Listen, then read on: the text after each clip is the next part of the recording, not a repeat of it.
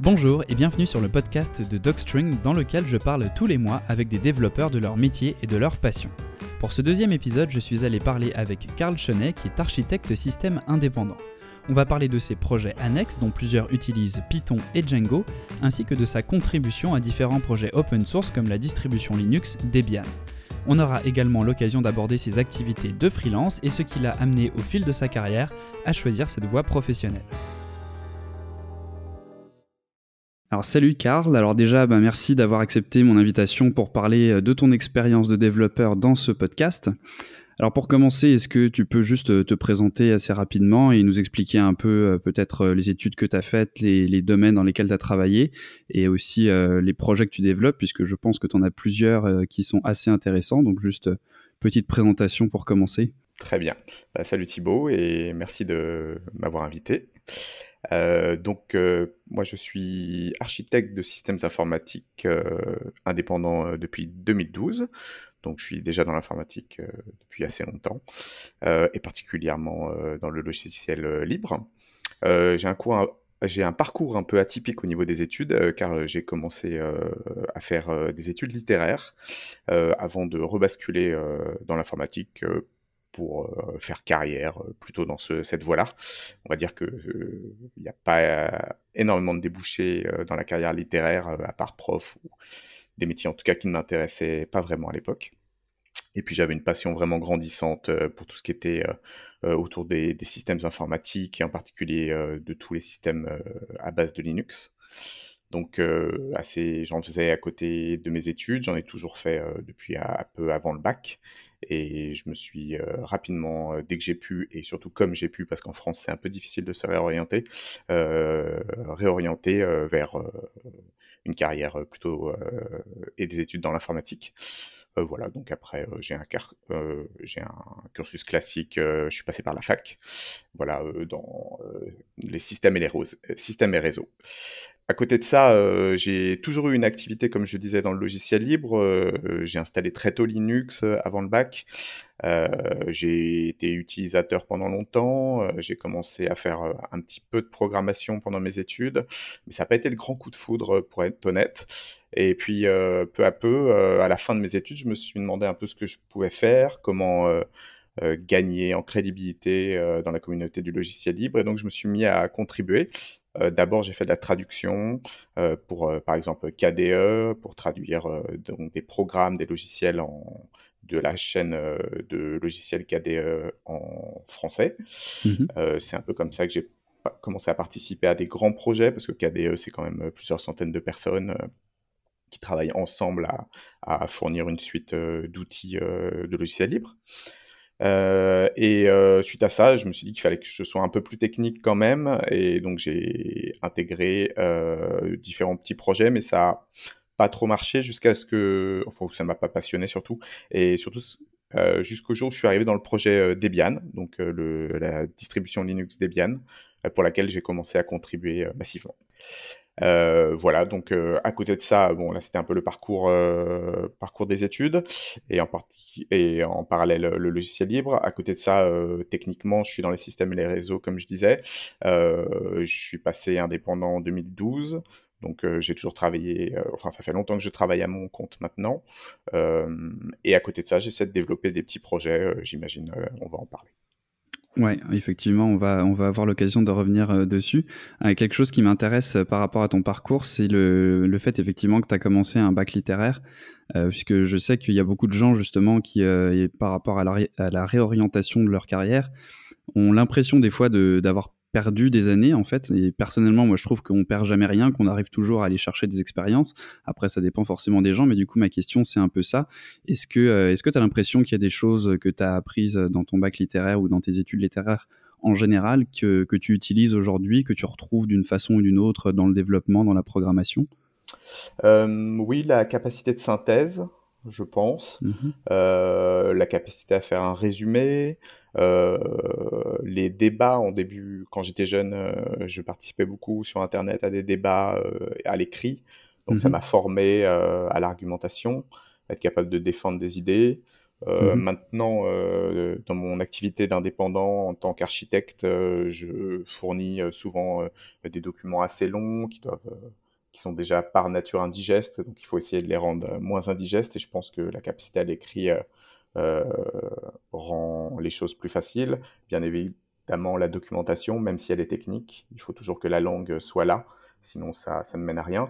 Et oui, j'en ai pas encore parlé, euh, mais pendant quelques années, euh, j'ai publié euh, beaucoup d'articles dans les journaux spécialisés de la communauté du logiciel libre, GNU Linux Magazine France, GLMF, et Linux Pratique, qui sont des magazines français pour lesquels j'ai écrit plus de, je sais plus, peut-être 100 articles euh, sur une période euh, assez courte. Et donc là encore, le français aide euh, pour que le pauvre lecteur ne s'arrache pas les cheveux quand il reçoit les articles qu'on envoie.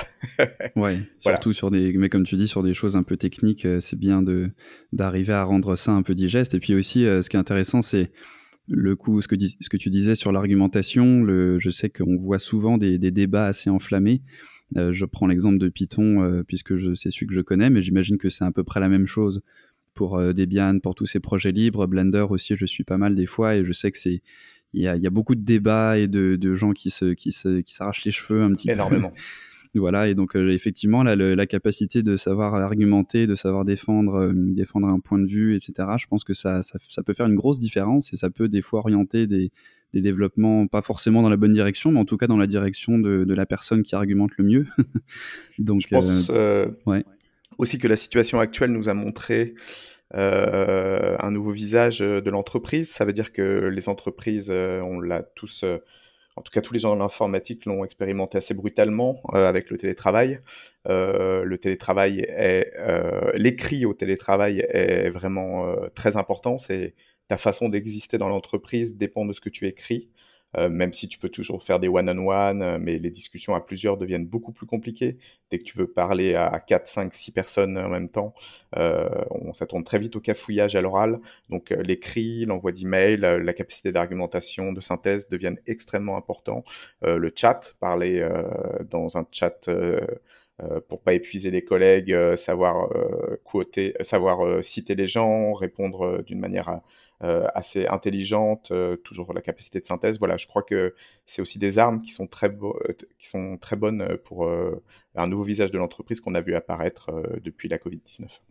Oui, effectivement. On, le, dit souvent aussi euh, sur le Discord de, Docstring, euh, quand on a des, des gens justement, euh, bon, souvent un peu plus jeunes, qui sont au lycée et qui, qui, quand ils exposent leurs problèmes ou quand ils ont des problèmes en général avec Python, ils n'arrivent pas à bien, à bien exprimer leurs problèmes ou à bien à bien euh, documenter leur code ou des choses du genre. Et effectivement, ça, on, a l'impression que c'est le genre de truc qui, qui compte pas, qui, qui est pas intéressant et que ce qu'il faut, c'est vraiment le code, le code, le code. Mais comme tu dis, il y a beaucoup de choses autour qui, qui peuvent, qui peuvent faire la différence dans une entreprise notamment. Tout à fait, c'est euh, fondamental. Ouais, donc effectivement, donc euh, c'est, enfin c'est cool de voir. Euh, c'est sûr qu'avec ton parcours, avec euh, comme tu disais les articles aussi, je pense que ça a dû pas mal aider. au niveau des contributions logicielles libres, ça, ça m'intéresse pas mal puisque justement, enfin comment comment t'es rentré là-dedans en fait? Est-ce qu'il y a eu un, est-ce que c'était voulu ou est-ce qu'il y a un événement comme ça qui qui t'a fait rentrer dans, dans tout ça par rapport à Debian par exemple? Qu'est-ce qui t'a fait continuer là-dessus? Il y a une euh, volonté dès le départ de redonner euh, à la communauté, mmh euh, parce que je me rendais compte que les outils que j'utilisais au quotidien, les langages, tout ça venait de gens qui avaient travaillé avant moi, donc j'avais envie aussi moi d'apporter ma petite pierre. donc comme je te dis, j'ai commencé par des choses très simples, des traductions. et suite à ça, bon, j'ai voulu, vu que mon parcours devenait plus technique, j'ai voulu contribuer techniquement. Donc j'ai lancé des premiers logiciels qui m'ont permis un peu d'appréhender euh, la programmation parce que j'ai appris à programmer assez tard en fait, hein, euh, vu que je devais être deux ans ou trois ans après le bac. Euh, revenant d'un parcours euh, littéraire, j'ai rencontré la programmation à ce moment-là et ça n'a pas été le coup de foudre. J'ai pas trouvé mon intérêt d'abord dans la programmation, donc je, je, suis plutôt parti vers le système. À l'époque, on pouvait se passer euh, de programmation assez loin, mais c'est un sujet sur lequel on reviendra, j'imagine. et donc voilà, j'ai commencé à faire des petites contributions jusqu'au jour où j'ai croisé Debian. et là, vraiment, ça a été c'est tellement touffu, il y a tellement de choses possibles à faire dans un projet comme ça que vraiment j'y ai trouvé mon compte. Il y a aussi des rencontres, les, gens avec lesquels j'ai pu travailler, à qui j'ai soumis mon travail, qui ont relu mon travail à ce moment-là, étaient des gens intelligents, habitués à, travailler de cette façon, habitués à gérer des nouveaux. Et donc, cette bienveillance et cette, la, façon dont on m'a intégré directement, et pas tellement moi, mais surtout mon travail directement au projet, j'ai pu très rapidement avoir mon travail qui arrive dans le, tronc commun de Debian. ça, c'est extrêmement motivant. Ça te, ça te met un coup de fouet. Tu te dis que ce que tu fais est utile. Et donc, tout de suite, tu y vas. Quoi. Oui, comme tu dis, le, côté réseau aussi, puisque c'est vrai que là encore, il n'y a pas que le code, il y a aussi, quand on a des, étudiants sur Docstring qui, qui veulent euh, qui veulent commencer à travailler, euh, ils mettent tout le, enfin vraiment tout sur sur l'aspect technique, sur les compétences, et après en fait ils se rendent compte que, et je pense qu'on en reparlera aussi avec euh, Linux Jobs ou tes autres projets à ce sujet sur le, recrutement. Nous, on dit souvent d'aller dans des meet-up ou de, vraiment de se faire un réseau, donc par exemple les Discord, les trucs du genre. Mais je pense qu'effectivement, l'open source, comme tu dis, c'est en plus un endroit où il y a des gens de très haute pointure, effectivement et ça peut. Euh, alors, c'est aussi une question que j'avais. Est-ce que tu as l'impression en fait que euh, du coup après, par exemple, dans tes activités de freelance ou euh, en général dans ta vie de développeur, tout ce que tu as fait dans l'open source, puisque bon, quand on contribue à du logiciel libre, généralement on n'est pas rémunéré. Il y, a, certaines personnes qui peuvent l'être, mais généralement c'est quand même bénévole. Mais est-ce que tu as l'impression que, finalement, pas, pas directement, mais indirectement avec les rencontres, avec ce que tu as fait, avec le fait que ton nom, j'imagine, soit cité dans certains commits ou euh, dans le code en général euh, quand tu as contribué Est-ce que tu as l'impression que tu as des retombées là-dessus? Euh, Alors, c'est mitigé. ça veut dire que les articles dans les magazines ont eu beaucoup de retombées. J'ai beaucoup de directeurs techniques, beaucoup de chefs de production, des gens, on va dire, avec un grade dans les entreprises, qui m'ont connu comme ça. Et ça m'a aidé pour mon activité de freelance soit j'étais contacté directement, soit quand euh, le recruteur recevait le CV sur la table, bah, il me connaissait. Donc ça, évidemment, euh, ça, aide euh, beaucoup. ensuite, par le travail directement, c'est un peu compliqué. Ça l'était, et ça, c'est un peu le phénomène qu'on a aujourd'hui, mais il existait déjà avant. ça veut dire que si tu ne communiques pas sur ton travail, il, il, va être visible vraiment que par très peu de personnes. Par contre, par contre, si tu es quelqu'un d'important, si tu travailles sur un gros projet et que tu es euh, lead dev euh, dans ce gros projet et que tu as un réseau avec lequel tu communiques, euh, là tu peux, tu peux vraiment, ça, ça, crée ta, comment on appelle ça, ça te donne ta crédibilité, voilà. Tu as vraiment une crédibilité autour de laquelle bâtir une audience.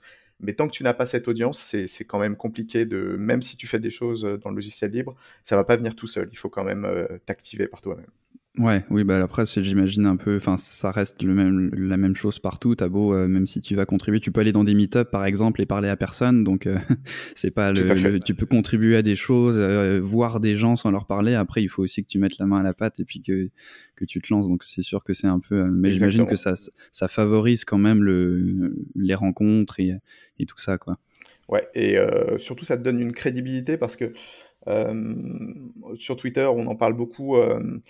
Euh, il y a beaucoup de gens qui brassent du vent, par exemple, sur les réseaux sociaux, qui, qui mhm. parlent, qui relaient des choses, euh, euh, que, qui, des maximes, ou alors qui, qui parlent d'événements qui n'ont pas d'importance. jamais tu bâtiras une, une, audience autour de ça. Par contre, si en dehors de ça, tu fais quelque chose d'utile, que les autres gens ne font pas, que tu produis quelque chose, à ce moment-là, bâtir une audience autour de ça, ça va être facile.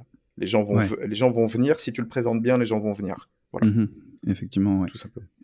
Et, euh, et est-ce que, euh, parce que tu dis, euh, bon après il y a une certaine, il y a une notion d'autorité en fait, enfin d'autorité dans le sens, oui, tu es, reconnu. Est-ce que, est-ce que par contre, enfin quand tu as commencé, est-ce que tu étais vraiment débutant? Est-ce que quelqu'un qui, qui vraiment est, dans ses débuts en programmation, sait faire quelques trucs mais n'est pas forcément déjà professionnel, est-ce qu'il peut rentrer dans, dans, dans ses contributions? Est-ce qu'il y a des gens qui vont pouvoir l'aider, euh, vérifier son code, ou est-ce qu'il faut déjà avoir un certain niveau quand même pour, euh, pour, pouvoir participer à tous ces projets? Alors c'est un aspect qui a beaucoup beaucoup évolué euh, ces dernières années. ça veut dire que quand j'ai commencé moi mes contributions au, logiciel libre, on va dire que c'est peut-être un peu avant les années 2010. L'environnement était ça va, on va pas le qualifier aujourd'hui. il, il n'était pas bienveillant, il n'était pas malveillant, mais il n'était pas bienveillant. Ça veut dire que tu te retrouvais rapidement à proposer des choses et les retours dessus pouvaient être très cassants, pouvaient être difficiles à entendre. Euh, parfois euh, étaient euh, ignorés. voilà, il, fallait vraiment avoir la peau dure, être capable de pousser ton travail et de, d'avoir une analyse sur ton travail, de le, de le retravailler, voilà, vraiment d'avoir la peau dure d'une manière générale, et tu finissais par, tu finissais par faire évoluer, même si tu rencontrais les bonnes personnes. C'était une espèce de, euh, d'écosystème. L'écosystème était moins bienveillant qu'aujourd'hui. Euh, aujourd'hui, pour suivre ça d'assez près dans la communauté du jeu logiciel libre, euh, dans beaucoup de projets, euh, il y a cette bienveillance qui, a, qui est plus importante. Euh, les gens se sont rendus compte qu'ils étaient que quand tu prends une position euh, de personne avec une, euh, une autorité dans le logiciel libre, tu euh, as un peu une responsabilité d'intégrer les nouveaux arrivants. Et ça, c'est beaucoup mieux compris par les gens qui sont voilà moins cassants, qui pardonnent plus les erreurs, qui vont.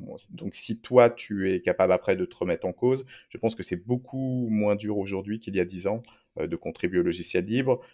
les grands projets, par exemple, euh, dans les rapports de bugs des projets, ils marquent pour les débutants. Ce, ce, ce, rapport de bug peut être fait par des débutants. Donc voilà, on a, les débutants savent vraiment euh, par quoi commencer, peuvent facilement commencer par des choses, et l'atmosphère et l'écosystème d'une manière générale est beaucoup plus bienveillant aujourd'hui.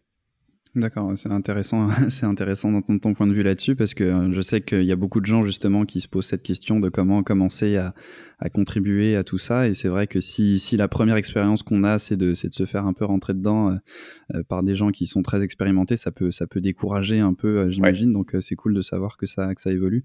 Mais, mais je pense qu'il y a aussi, moi j'ai l'expérience plus de, de Blender. Et, et c'est vrai qu'on on voyait souvent ça un peu, bah, comme on disait au début, les, les grandes discussions. Et, et en fait tu avais la tête forte qui arrivait à, faire euh, valoir son point et tout le monde se taisait un peu parce que c'est lui qui avait raison. Enfin, pas qui avait raison, mais qui arrivait à, donner l'impression que, voilà, que c'était lui qui avait raison.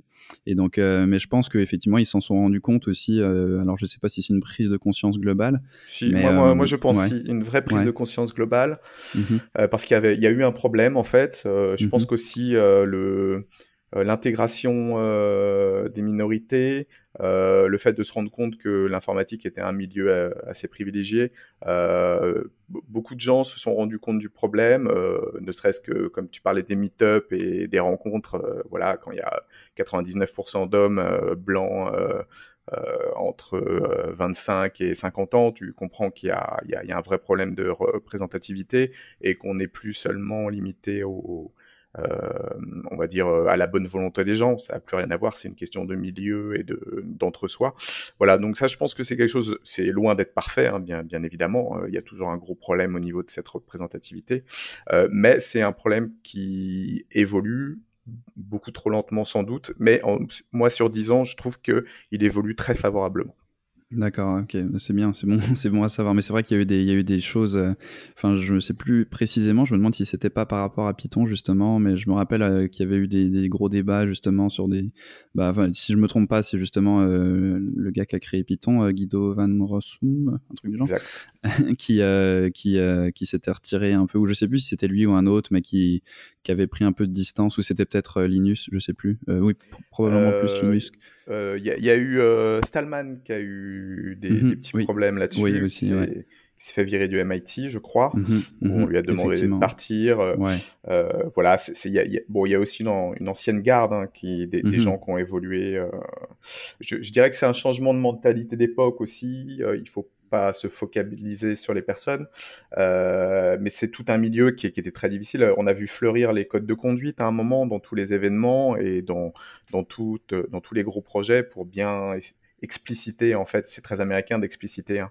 explicit is better than implicit, euh, ils mhm. disent. euh, voilà, pour bien cadrer les choses et bien faire comprendre qu'il euh, y avait un problème de ce côté-là.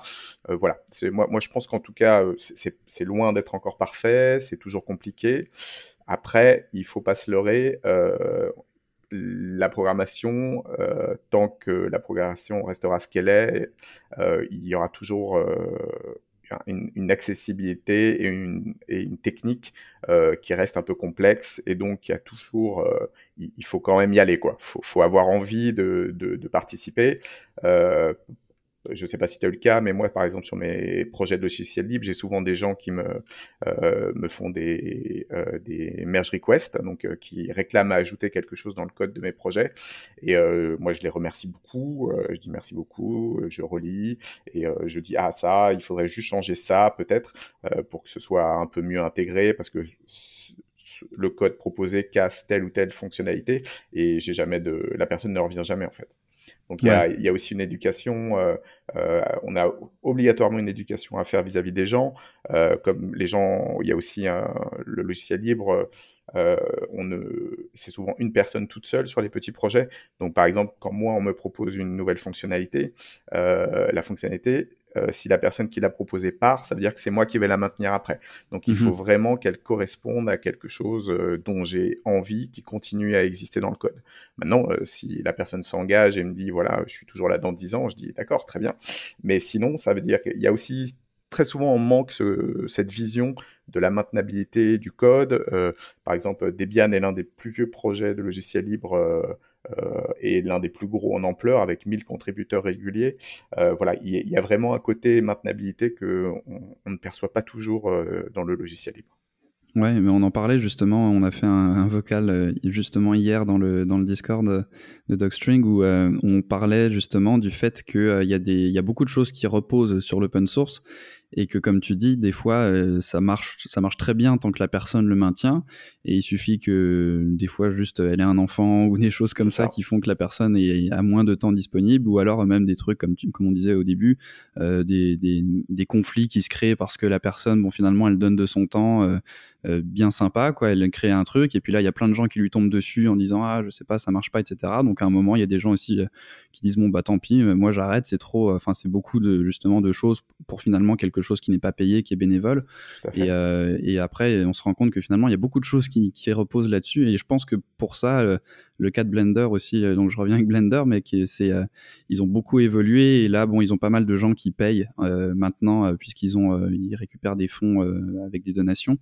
Euh, et, cette problématique d'avoir quelque chose qui tient sur le long terme, ils ont, euh, ils ont euh, sorti une version toute récente là qui, qui va rester stable en fait pour normalement au moins deux ans parce que c'est vraiment quelque chose qui manquait. Il y avait tellement de, gens qui rajoutaient des trucs tout le temps que le logiciel changeait euh, toutes les deux semaines, ce qui est bien d'un côté, mais de l'autre côté, euh, on avait quelque chose qui n'était pas euh, très stable. Et là, je crois mm. que c'est voilà, il y a toutes ces problématiques auxquelles ils sont confrontés pour faire grossir quelque chose. Bon, après Debian, c'est c'est énorme et c'est utilisé dans, beaucoup de choses, mais après, comme tu dis, 1000 1000 contributeurs, c'est c'est quelque chose à, à maintenir. Ouais. ouais. tout à fait. Euh, mais, le problème est, présent à des beaucoup plus petits niveaux. Hein. Comme je disais, euh, on va dire 99,99% euh, des logiciels libres sont des logiciels maintenus par une seule personne. On l'a vu avec les bibliothèques JavaScript. Euh, certaines bibliothèques sont tellement petites qu'elles sont intégrées à des chaînes de dépendance de bibliothèques très très fortes qu'on retrouve dans, je sais pas, une majorité des projets. Et donc, quand, quand une personne devient non joignable ou qu'on ne sait pas que c'est plus maintenu, ça entraîne des, des, des, problèmes assez importants pour savoir qui va réparer ça, si ça tombe en panne ou alors euh, on peut, il y a des problèmes de sécurité aussi. Si quelqu'un injecte du code malicieux dans ce type de bibliothèque qui se retrouve dans tous les projets, on a d'énormes problèmes de sécurité. Voilà, c'est un enjeu, euh, c'est des enjeux, la maintenabilité des logiciels libres dans le temps et euh, du nombre de personnes qui contribuent est, est, assez importante parce que il faut bien voir aussi que imagine, tu as un logiciel, à un moment, tu avais euh, du temps devant toi, ton logiciel est devenu utilisé par des dizaines de milliers de personnes. Mais toi, du jour au lendemain, euh, tu as deux enfants, euh, tu as un travail prenant et tu as un bug majeur dans ton code. les gens mmh vont se jeter sur toi, tu as peut-être 10 000 personnes qui vont hurler sur toi en te demandant de changer, mais toi, tu n'as pas le temps. et en plus, c'est pas rémunéré. Donc, qu'est-ce qui se passe à ce moment-là? Ça, c'est des problématiques qui, qui ne sont pas encore euh, tout à fait résolues dans le logiciel libre aujourd'hui, qui sont très intéressantes, mais, mais toujours en cours et, à mon avis, pas encore résolues. Ouais, effectivement, à, suivre parce que c'est, euh, comme je te dis, on en parlait exactement de ce cas précis hier avec euh, les petites librairies JavaScript qui se retrouvent partout. C'est effectivement un gros truc, ouais. Euh, je te propose qu'on passe un, petit peu, qu'on parle un petit peu de Python. Ah, volontiers. voilà, puisque donc je sais, alors je sais que tu as plusieurs projets, tu as le journal du hacker, le courrier du hacker et Linux Jobs, peut-être d'autres, si je ne. on va dire que c'est les, les principaux projets que j'ai. Ouais, tout à fait. Euh, et, tu utilises Python du coup pour ces projets ou euh? Alors, euh, c'est varié. donc, j'ai aussi d'autres projets qui sont des outils de logiciels libres sur les réseaux sociaux, mmh voilà, qui sont codés eux majoritairement en Python. j'ai Linux Jobs, donc qui est le moteur de mon site d'emploi linuxjobs.fr. là, j'ai une nouvelle version que je vais bientôt sortir en France qui est codée en Python. Euh, intégralement recodé en Django. Euh, voilà. Euh, le courrier du hacker, c'est une newsletter à propos du logiciel libre, mais c'est ça utilise Mailchimp derrière pour envoyer des emails. et c'est un site vraiment statique, un, site web statique pour les archives.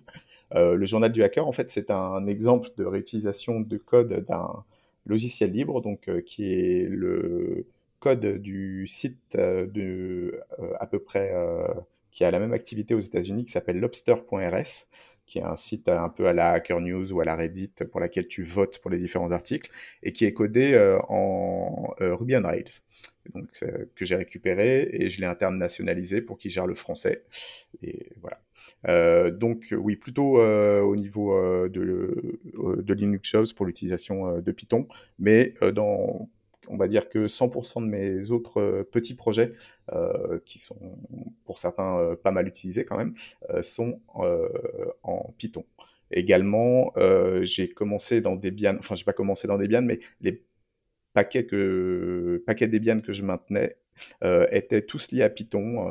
j'ai maintenu VirtualEnv, Pip, et d'autres outils comme ça codés en Python et connaître le Python m'a aidé à bien les maintenir. D'accord, ok. Et est-ce que, est-ce que tu as, hum, dans tous tes projets, est-ce que tu as fait des, euh, comment dire, parce que j'imagine que tu, est-ce que, enfin, tu connais d'autres langages aussi? Est-ce que tu as fait une analyse? Est-ce que tu t'es euh, dirigé sur Python parce que c'est celui que tu, connais, que tu connaissais le plus? Ou est-ce que euh, tu as, hésité, par exemple, Ruby on Rails, tu, tu en parlais aussi? Qu'est-ce qui t'a fait choisir tout ça? Django aussi, par exemple? J'ai eu un vrai coup de foudre pour Python. je m'en souviens, c'était après le bac. Mmh c'est un ami qui m'a dit Ouais, il y a ce, super langage, faut que tu regardes. Il euh, n'y a pas de parenthèse, il y a pas de, euh, il y a des retours à la ligne euh, pour la syntaxe. Tout ça, j'étais, qu'est-ce qu'il me raconte? Je comprends rien. On va voir ça. Et donc j'ai commencé comme ça à Python et vraiment j'ai trouvé que c'était à mon goût, très fluide, l'écriture était très fluide. Après, moi, je crois pas vraiment à la supériorité de tel ou tel langage. Mmh ah bon, après, il y a des cas d'usage qui font que tu vas utiliser tel ou tel langage, mais pour le, je pense qu'il y a aussi une forte composante de goût personnel. Euh, mmh voilà, euh, il y a des gens qui adorent Ruby, il y a des gens qui adorent Python, et moi j'ai vraiment eu le coup de foot pour Python à ce moment-là.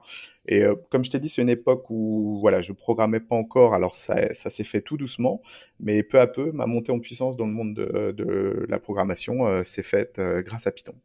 D'accord. Ouais, qui s'est vraiment avéré un langage qui, d'ailleurs, je pense, si tu regardes son histoire, monte peu à peu en puissance et en diversité, en support de, de différentes fonctionnalités.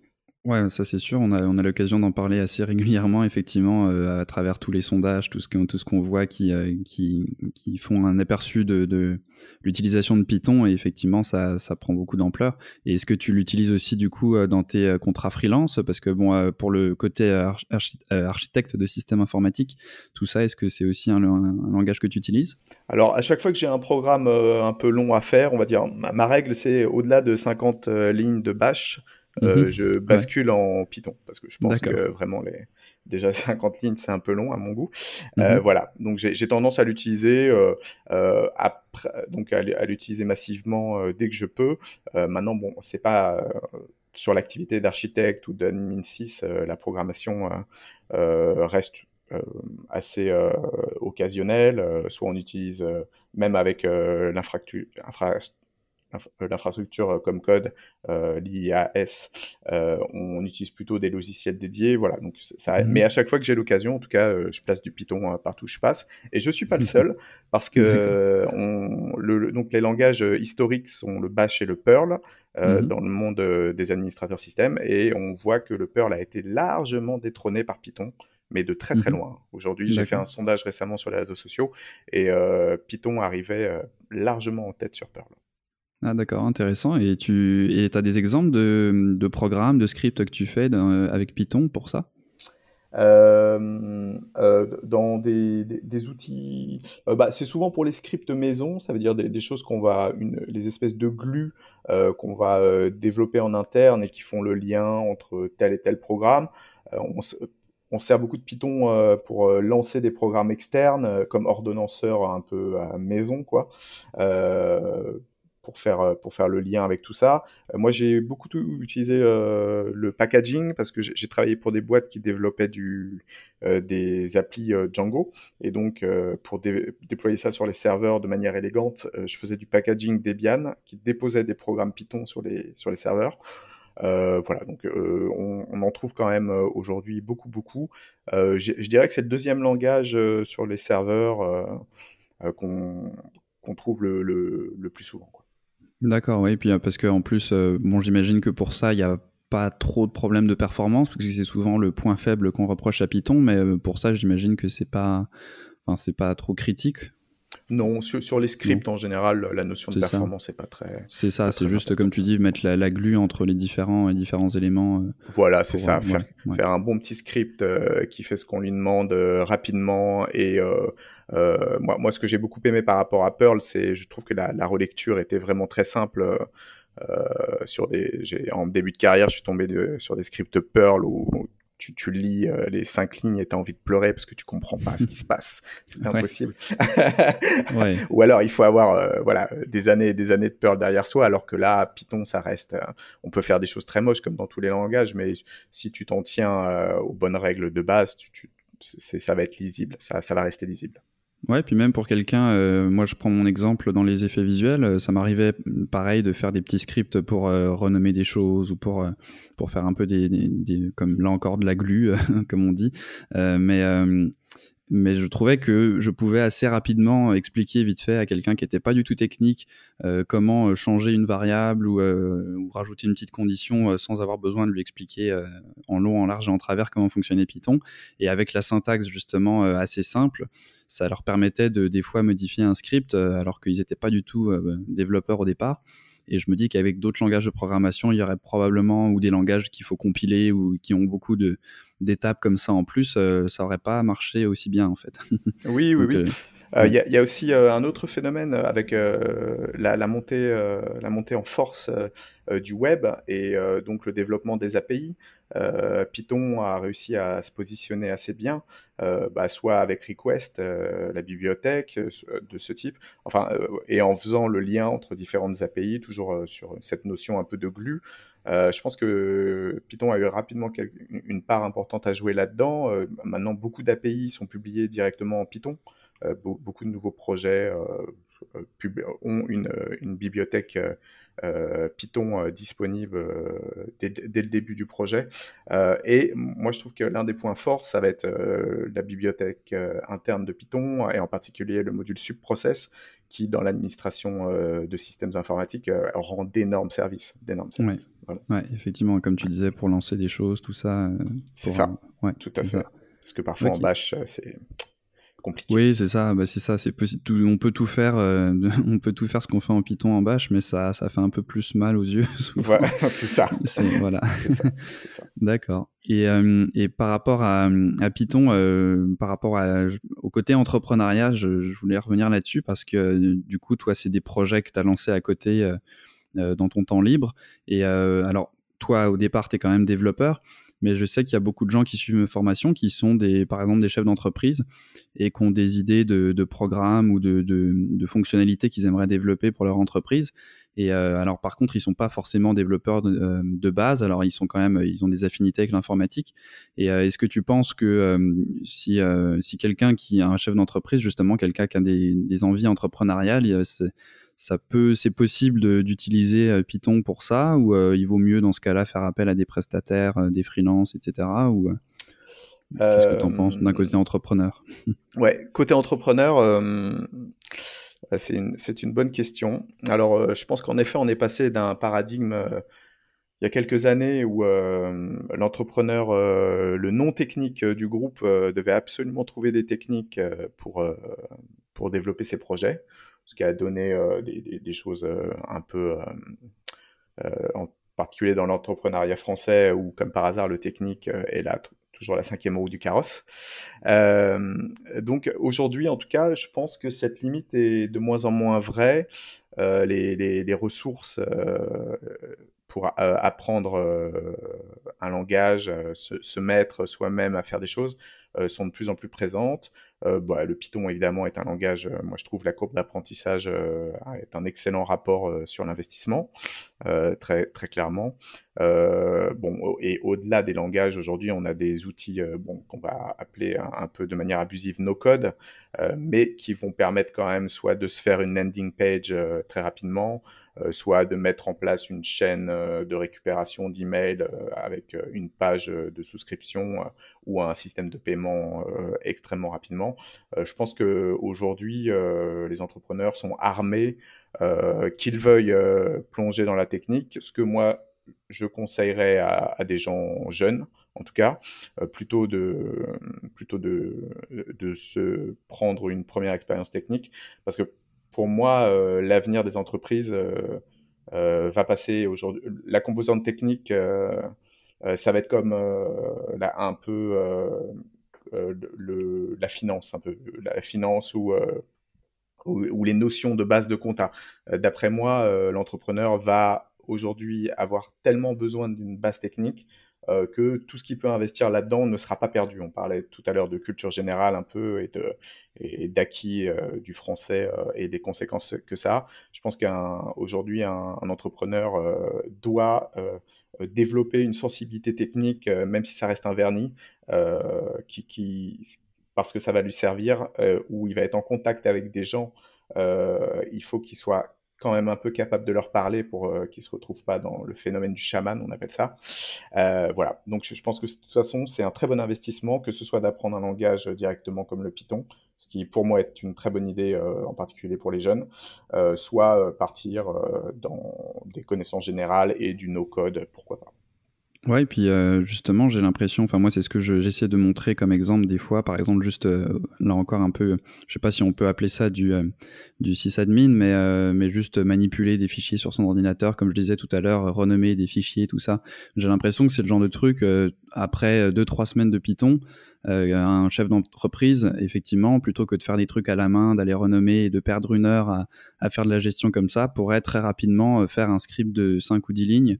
Euh, qui serait du coup beaucoup plus facile à faire en Python qu'en Bash, par exemple.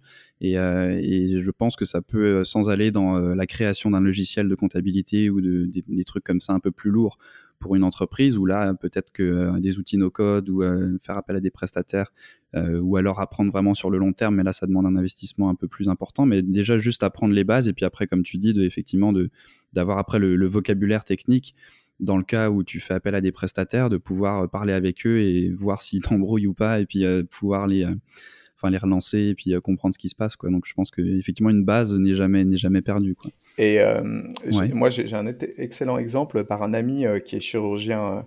à Paris. en fait, on, leur faut, on, leur demande de fournir des statistiques régulièrement sur ce, leurs actions, ce qu'ils font. Et ben, la plupart utilisent un tableau Excel. Et euh, j'ai mon ami euh, un soir euh, autour d'un verre de vin qui me dit Tu connais le langage R? Et je lui dis mmh Oui, bien sûr, mais toi, comment tu connais ça? Et Parce qu'il n'a pas du tout le pro. C'est vraiment un profil chirurgien, hein, quelqu'un mmh d'extrêmement spécialisé. Et il me mmh dit oh, bah, En fait, j'en avais marre, j'en avais marre des tableurs. Et dit J'ai regardé un peu le langage R et maintenant je fournis des stats avec des tableaux et, et j'ai un petit script et je le lance chaque semaine et ça me prend cinq minutes alors que les autres, ça leur prend plusieurs heures.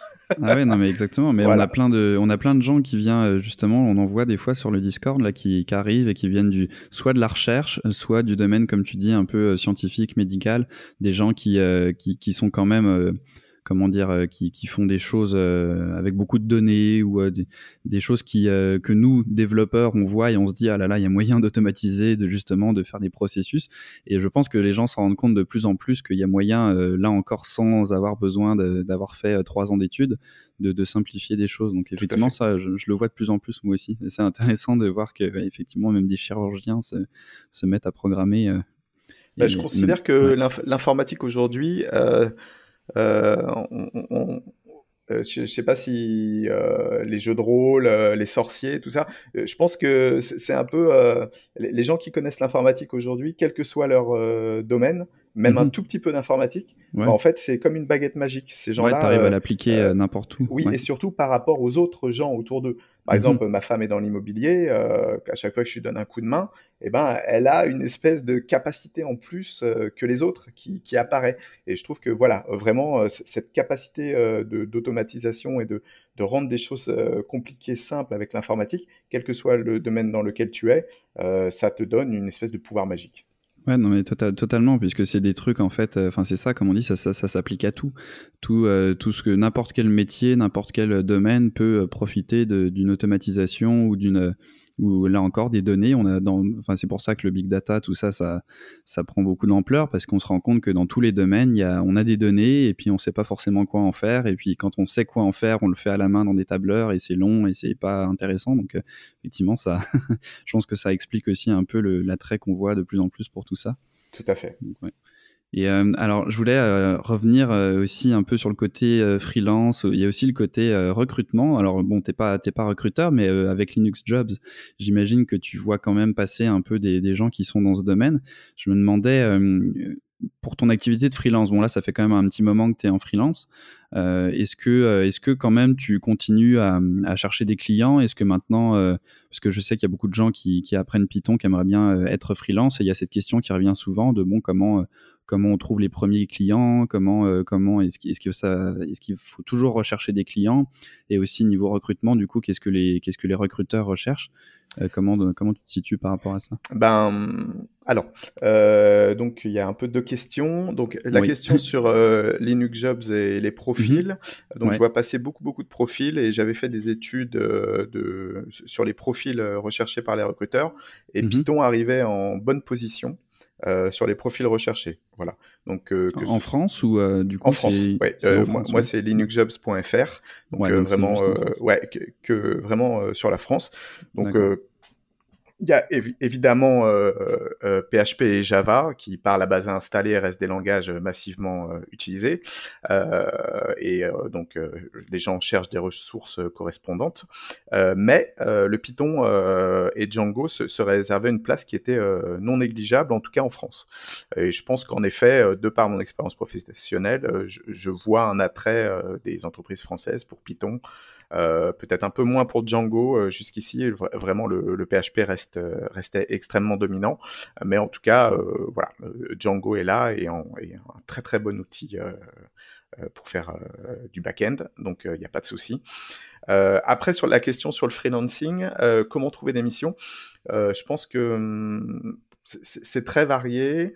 je pense que le, réseautage est évidemment euh, ce que je continuerai à placer en, première position, euh, parce que, mais c'est du long terme. Ça veut dire que le réseautage, euh, il va falloir faire une mission, très bien travailler, passer à une autre mission, très bien travailler, mais à chaque fois que tu fais une mission, normalement, les, gens n'oublient jamais que tu as bien travaillé en fait. Ouais, puis ça peut euh, revenir cinq ans après. Euh, voilà, c'est ça. Oui. C'est parfois très long, donc euh, ça mhm. c'est quelque chose qu'il faut construire tout au long de sa carrière et ne pas le négliger, même si tu trouves un poste très bien payé de deux ans où tu vas être en gros, tu vas faire vraiment ce que tu veux, tu, tu vas négliger le réseautage. c'est une mauvaise stratégie. Il faut toujours, toujours, toujours faire du réseautage, pas de manière outrancière, hein, mais il faut toujours en tout cas le le réactiver garder le contact avec les gens que tu as déjà vus. Voilà, c'est quelque chose qu'il faut faire très régulièrement et ça, ça va être une pierre euh, extrêmement importante dans ta carrière. après, d'une manière générale, pour trouver des missions, bah, il n'y a pas tellement de, secrets. Hein. Il faut passer par les, gros, les gros brasseurs de missions. en France, ça peut être Malte, ça va être aussi les contacts sur LinkedIn. voilà, enfin, en début, tu me parlais de gens en début de carrière, hein. donc au bout de, quand, quand, personne te connaît, ben, tu n'as malheureusement pas trop le choix faut aller au turbin, euh, faut se faire, euh, faut se faire des premières missions, faut apparaître là où tu peux. Euh, voilà, c'est développer tes réseaux sociaux en parallèle, mais bon, ça, ça prend du temps. Hein. C'est un peu comme le réseautage. Voilà, il n'y a, pas vraiment de secret. Moi, je dirais que le, secret, c'est toujours pour, pour avoir une carrière qui dure, c'est évidemment bien travailler, faire du travail de, qualité qui répond à ce que demandent euh, les clients et euh, entretenir son réseau régulièrement. Je pense que quelqu'un qui fait ça euh, ne sera jamais, n'aura jamais de, de période de, sans travail très très longue. Ouais, et puis après, il faut, il faut, je pense, le cultiver le plus tôt possible. On a là encore l'impression que, enfin, je vois beaucoup de gens qui, qui qui sont un peu tout seuls de leur côté justement, qui vont se former un peu en, ermite chez eux et qui vont, qui vont se dire bon je veux devenir développeur dans, dans un an, donc ils s'y mettent à fond pendant un an en regardant des tutos, etc. Et, ils oublient un peu ce côté communauté, ils ont l'impression que juste le fait d'avoir les compétences techniques fait qu'ils vont arriver, alors oui ça peut être le cas, et tu peux arriver après comme tu dis sur Malte, etc., trouver une mission, mais en tout cas moi personnellement et puis dans toutes les personnes que je connais, c'était euh, on est très très nombreux à avoir eu des premiers contrats aussi euh, juste euh, sans, forcément l'avoir cherché, quoi. Juste à une rencontre, quelqu'un qui t'appelle, etc. Même, même des fois avant d'avoir terminé justement tes études. Et il y a des gens du coup qui, qui, qui attendent d'avoir un certain niveau des fois pour, pour se dire ok maintenant je suis prêt, pendant que d'autres euh, six mois avant euh, d'avoir euh, terminé ce qu'ils avaient en tête, en fait, ils ont quelqu'un qui les appelle et hop, ils partent dans quelque chose. Et après, on apprend sur le tas aussi beaucoup. Mm. Donc, donc, je pense qu'il faut vraiment effectivement pas négliger tout ça, même, même très tôt dans le processus d'apprentissage. Sur le côté entrepreneurial, là, tu viens mm-hmm. d'évoquer un sujet que j'aime beaucoup. c'est le syndrome de l'imposteur. Mm-hmm. donc, c'est le fait de se sentir illégitime à fournir un travail. Alors, c'est sûr que quelqu'un qui veut faire une carrière dans entrepreneur va devoir se battre contre le syndrome de l'imposteur parce que tu es toujours à la limite de tes connaissances pour aller chercher un projet un peu plus gros ou euh, une mission un peu plus compliquée euh, ou un travail euh, sur lequel qu'on te donnerait pas par défaut, mais toi il faut que tu l'attrapes pour progresser. Donc il y, a toujours ça et ça bloque beaucoup de gens et c'est compréhensible. Hein. Je pense que c'est un trait de caractère. Euh, qui varie selon les individus. Il y a des gens qui vont réussir à assez facilement savoir euh, qu'ils sont capables de s'auto-former euh, pour ne, pas être un imposteur au final et fournir un travail de qualité, même s'ils ont pris quelque chose qu'ils n'étaient pas vraiment capables de faire au début. D'autres personnes, pour eux, ça va être paralysant et ça va, comme tu disais, ben, ils vont attendre d'être vraiment prêts, parfois plusieurs années, avant de, de se risquer sur ce terrain.